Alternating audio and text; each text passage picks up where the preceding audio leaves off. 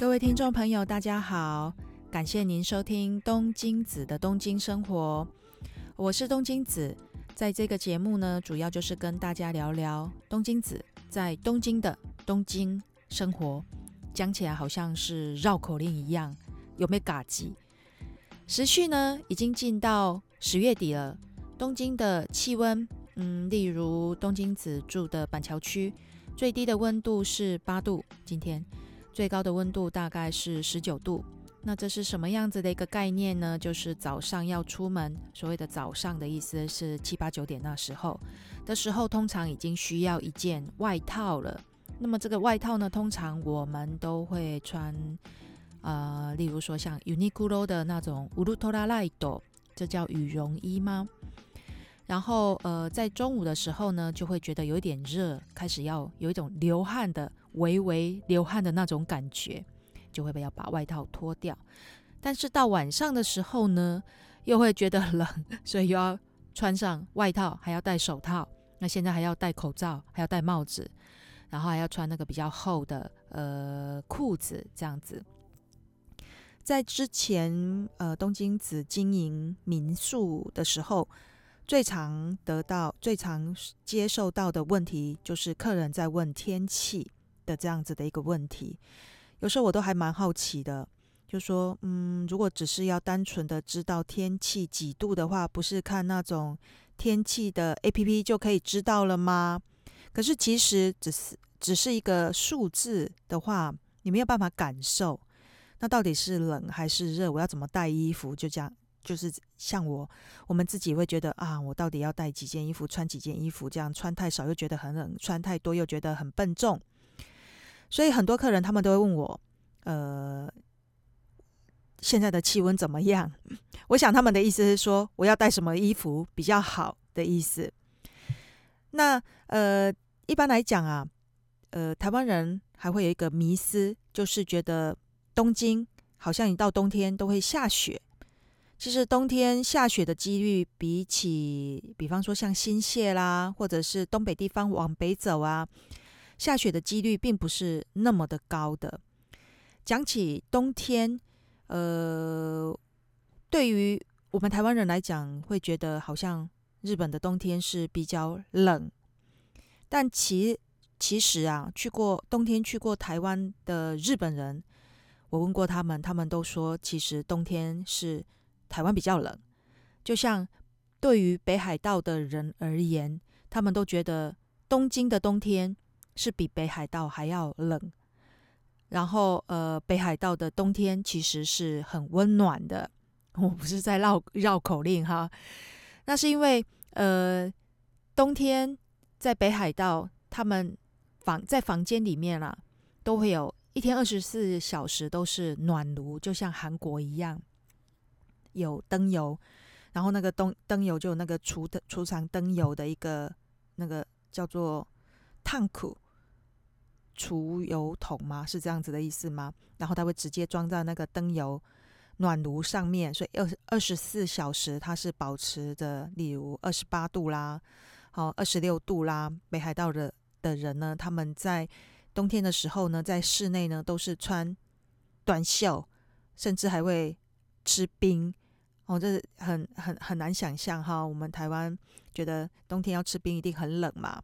开着暖炉吃冰就是一件很享受的事情。那冬天在东京的冬天呢，它并不是像北海道这样子，全部的室内都是有暖炉的。也就是说，大部分的时候你会呃重点式的去开那个地方比较有活动的地方开暖炉。那比较呃一般来讲，东京的嗯暖炉就是温暖室内的一个设备。暖炉也有分很多种。例如灯油，例如空调就是暖房，例如 oil heater，或者是说只是那种红外线的那种东西的，嗯，有各式各样的暖炉的设备。东京子个人的话是最喜欢 gas 的，就是瓦斯的，呃，暖炉。怎么说呢？这就要从我刚来日本的时候的事事情说起。呃，我记得我第一年来日本的时候啊，因为我们台湾人嘛，的冬天没有所谓的暖炉这种东西的存在，所以我不知道说在东京是需要有暖炉的。我觉得天气冷的话呢，你就多穿外套嘛。然后那时候真的是第一年的冬天，觉得非常非常的冷冷啊，手跟脚永远是冷冰冰的，冷到没有办法，就是坐在室内啊。那个当然啦，当时因为比较穷，住的那个是破烂的那种木造房哈，隔壁的声音都可以听得很清楚的那种，而且气密性不够，所以室内的温度，房间里面的温度跟室外的温度其实是差不了多少。也就是说，室外如果是三度，我的房间可能也高一点点，五度、六度这样子的感觉。那时候我还不知道，傻傻的还觉得说一定要开一个窗户。通风，所以还把那个窗户永远开一个小缝，那个冷风嗖嗖、冷飕飕的，永远都觉得很冷，根本没有办法念书。然后那时候我们几个台湾的同学没有那种过冬天的，在东京过冬天的那种智慧，所以后来我就想说，那我要怎么样子能让自己暖和起来呢？呃，就穿着外套，然后念书，手还是很冰冷。那么就戴手套吧，那脚还是很冰冷，那就穿袜子吧。穿袜子还是冰很冰冷，那就穿两双、三双。那手套呢，就戴个两双之类的，还戴着口罩，戴着毛毛线毛线帽，然后还是很冷。那就想出一个笨方法，我又穿了一件雨衣跟雨裤。我想说这样子会不会比较保暖一点？其实它没有保暖，它只是隔风。然后我就这样子的挨过了一个冬天，真的觉得很冷。然后那时候还没有什么 internet，就是没有网络嘛，所以是写信。呃，那时候我就跟我的学姐讲哭诉，我在冬天觉得好冷哦。我那时候学姐还很好心，她还从台湾寄了十双毛袜子来给我，因为那时候还不知道毛袜子在哪里可以买得到，很感很感动。呃，现在这个学姐已经失去联络了，然后学学姐，谢谢你当初的那十双毛袜。然后后来呢，就想身体真的是一直没有办法暖起来，就想到一个方法。那么我去泡热热澡好了。我家附近有一个钱汤，当时东京子住的呃，我们叫做宿舍吗？苦学生住的那种破呃破旧的木造房宿舍吗？是。没有浴室的，很难想象没有浴室的房子哈。现在其实还是有的啦。但我当初只能住得起那样子的没有浴室的木造房，所以洗澡都得到呃前汤去洗澡。前汤第一次去当然是很害怕啦。那这是待会儿下次有机会要跟大家聊的一个话题。但钱汤一个最大的好处就是，你泡澡泡了三十分钟以后，全身都会暖和和的，暖乎乎的。然后该赶快跑回家，还是会就是身体还是会暖暖的。然后呢，赶快躲进被子里面，盖着被子，然后把台灯拉进被子里面，棉被里面，趴在棉被里面看书，好刻苦啊！可是呢，就这样子度过了我在东京的第一个冬天。我觉得冬天好可怕，好可怕，怎么会这么冷呢？后来慢慢的有有智慧了。我就哦，我们上课的时候呢，同学就问老师，日本人的老师啊，老师全部都是日本人，呃，说冬天很冷啊，怎么办？老师说，啊，你们可以用暖炉啊，stove，stove。然后我们就说，暖炉在哪里可以买呢？老师说在电器行可以买呀，所以我们就跑到电器行去看。当时那个暖炉一个就新的哈，可能要三四万日币，四五万日币，我觉得好贵，好贵哦。老师说：“那你可以开空调啊，air con，暖房就是暖房。我当时住的那个木造房，怎么可能有暖房啊？也没有冷气，呃，所以就死心了。那有一天下课了，回家的时候，就看到有人把一个暖炉丢在路边，它可能是要回收的那一种，很破很破的。它是吃灯油的那一种，我们在台湾好像是没有，就是你冬天。”你中间有一个圆圆的东西，你可以把它打开，然后你咔嚓咔嚓咔嚓，它就会有火火星，然后点燃灯油就很暖。我第一次尝，就是才体验到说，哇，原来冬天可以这么暖。那个灯油破的那个呃灯油的暖炉啊，它的上面是平台，然后我们这种所谓的贫乏くさい，就是呃想要想办法好。抢灯内都要储储蓄啊，省钱的那一种苦学生，就想到说：诶，它上面既然是平的话，那我是不是可以在上面？我看日本人都在上面烧开水， 放一个水壶在上面烧开水，那我是不是可以在上面 炒菜？物尽其用。那当然火力还不够啦，太小了。那我可以来焖肉啊，对不对？那我可以用铝箔纸把铝箔纸把香菇啦、哈金针菇啦包起来放在上面烤啊，诶，想法是不错啦啊！里面滴一点酱油跟那个日本酒的话，すごい最高，很好，很好吃，很香的，整个房间都是会那个味道就是了。然后诶，他有时候会不小心把那个菜汁或者是肉汁，然后滴在滴下去就。滴在那个灯油里，灯油的那个火里面，它就会有一个烤烧焦味这样子。现在这种灯油的东西啊，已经 越来越少见了。为什么？大家想一想，木造房烧灯油火，想到就觉得很可怕。所以呢，现在很多呃租赁的房子啊，他们都会禁止呃客人用瓦斯。或者是说这种灯油的暖炉都会写在租赁契约里面的，因为呢，就是怕引起火灾。然后，呃，但是我们那个呃年代呢，好像没有这样子的，你高兴怎么样就怎么样的，你只要不要把房子烧掉就好了。甚至我们那时候也没有什么保证公司公司啦，也没有什么火灾险啊，什么都没有。那现在呢，有这种嗯。卖这种灯油的呢，东京啊，其实也很少见了。那灯油呢，呃，它你怎么样子买灯油呢？我们那时候我不知道，其实它有一个那种灯灯油车。一开始的时候我不知道，它会放音乐，就像我们台湾北那个什么哇贵或者是什么修巴掌，那个它就会有一个拖油拖油什么什么噔噔噔噔噔噔，那个或者是垃圾车那种音乐。那当然，一开始的时候你不知道那个是什么东西啊，因为外国人嘛。可是呢，日本人当然都知道，所以他们一听到那个声音，每一个我在附近的当时，他们就会贴一个灯油桶，哦，炭库，呃，塑胶做的那种桶，类似装汽油的那种汽油桶，有没有？然后他他们就会提到门口去，然后那个车子呢，就好像加油站的那个车子，他们就会装满了那个灯油。然后多少钱？多少钱？这样子一桶，我记得当时是八百块。八百块的话，可以呃，像我是学生的话，一个人小小的房间就可以用一个礼拜，吃一个礼拜，很省的，比你开暖气那个就是说电气费要来的节省很多。所以说，好像就是发发现了一个新大陆的这样子，拥终于有一个温暖的冬天，脚也可以。呃，靠近那个灯油的火的地方去烘脚，就不会觉得手脚是永远的冰冷的那种感觉。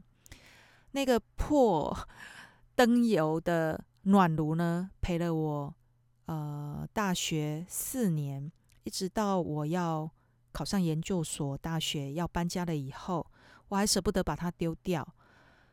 总之呢，它带给我一个非常温暖的一个回忆。到现在，我还是对灯油的暖炉呢有特殊的感情。不过呢，我应该不会去用它了。为什么呢？因为呢，灯油有一个味道，那种大家像汽油味道的那种东西。所以一开始在点火的时候，它会有那个味道；跟你关起来的时候，它也会有那个味道。所以我们要点的时候，就要把它拿到阳台去，然后等它点燃了，那个味道消失了，再拿到室内。那要。把它熄，就睡觉的时候，你不可以开着灯油的暖炉睡觉。为什么？万一 万一 修起来看不安娜，或者是说万一窒息二那个窒息怎么办？那种感觉，所以会害怕哈。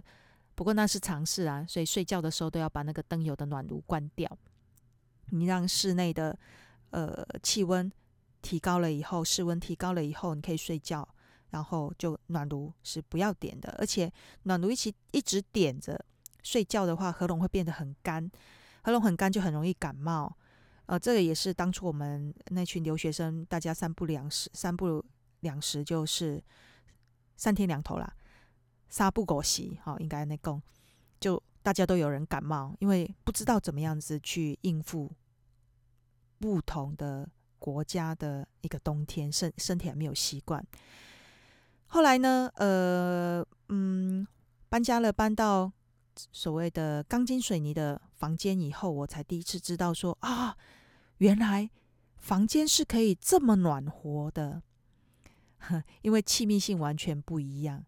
然后，呃，钢筋水泥在昭和四十年代的时候呢，他们都有一个接瓦斯的一个瓦斯暖炉的接头，有一个东西，你把它嘴啊，你把它插进去，咔嚓，在墙壁上里面的一个洞，那个接头啦，应该是接头，插进去，然后它就直接通瓦斯了。不是瓦斯桶啊，日本的都是东京啦，东京都是都市都市瓦斯，所以你擦你用了多少瓦斯，他自己会计算一个月瓦斯多少钱。不是说啊，那瓦斯没有了，你要打电话叫瓦斯桶送人送瓦斯来，没有那回事哈，就跟煮饭一样的，它是同一个系统的，这样子就非常的方便，不需要拿着那个汽油灯油桶，然后很重诶。提去，然后呃，没有那个灯油车来的时候，你怎么办？或者是你不在家，你错过了他来的机会，你怎么办？怎么补足灯油呢？你只好到加油站去买灯油。那要提回来，怎么提回来？很重诶，放在脚踏车后面吗？它会泼出来。一开始的时候，所以诶，我刚搬家的时候，我还以为可以等油灯油灯油车来，但是左等右等都等不到灯油车，只好自己。扛着那个东西去附近的加油站回来，本来是满的，回到家里面可能都泼一半了，然后我还要提上来。天啊，我都觉得我的手是肌肉酸痛，举不起比原子笔还重的东西，比笔还重的东西好吗？那样子我必须要把灯油扛上好几楼来，简直是一项很痛苦的事情。后来才知道啊，原来大家用瓦斯的就好了。那诶，瓦斯的呢，一般来讲，当然了，它有一些。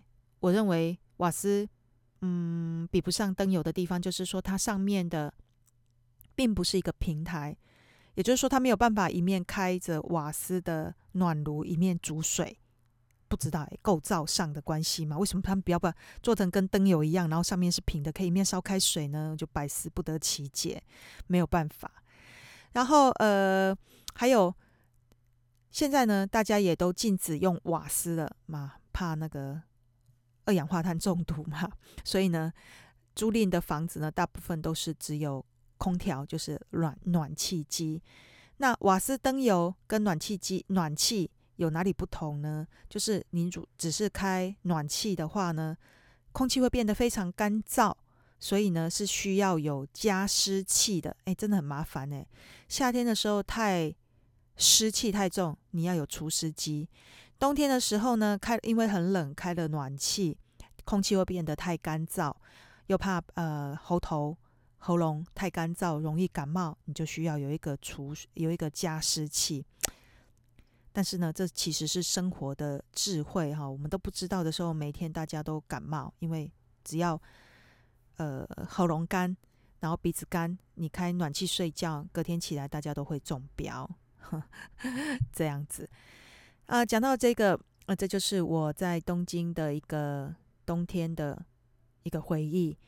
不知道大家来了东京以后，有没有觉得东京的冬天是比台湾温暖呢？其实室内是。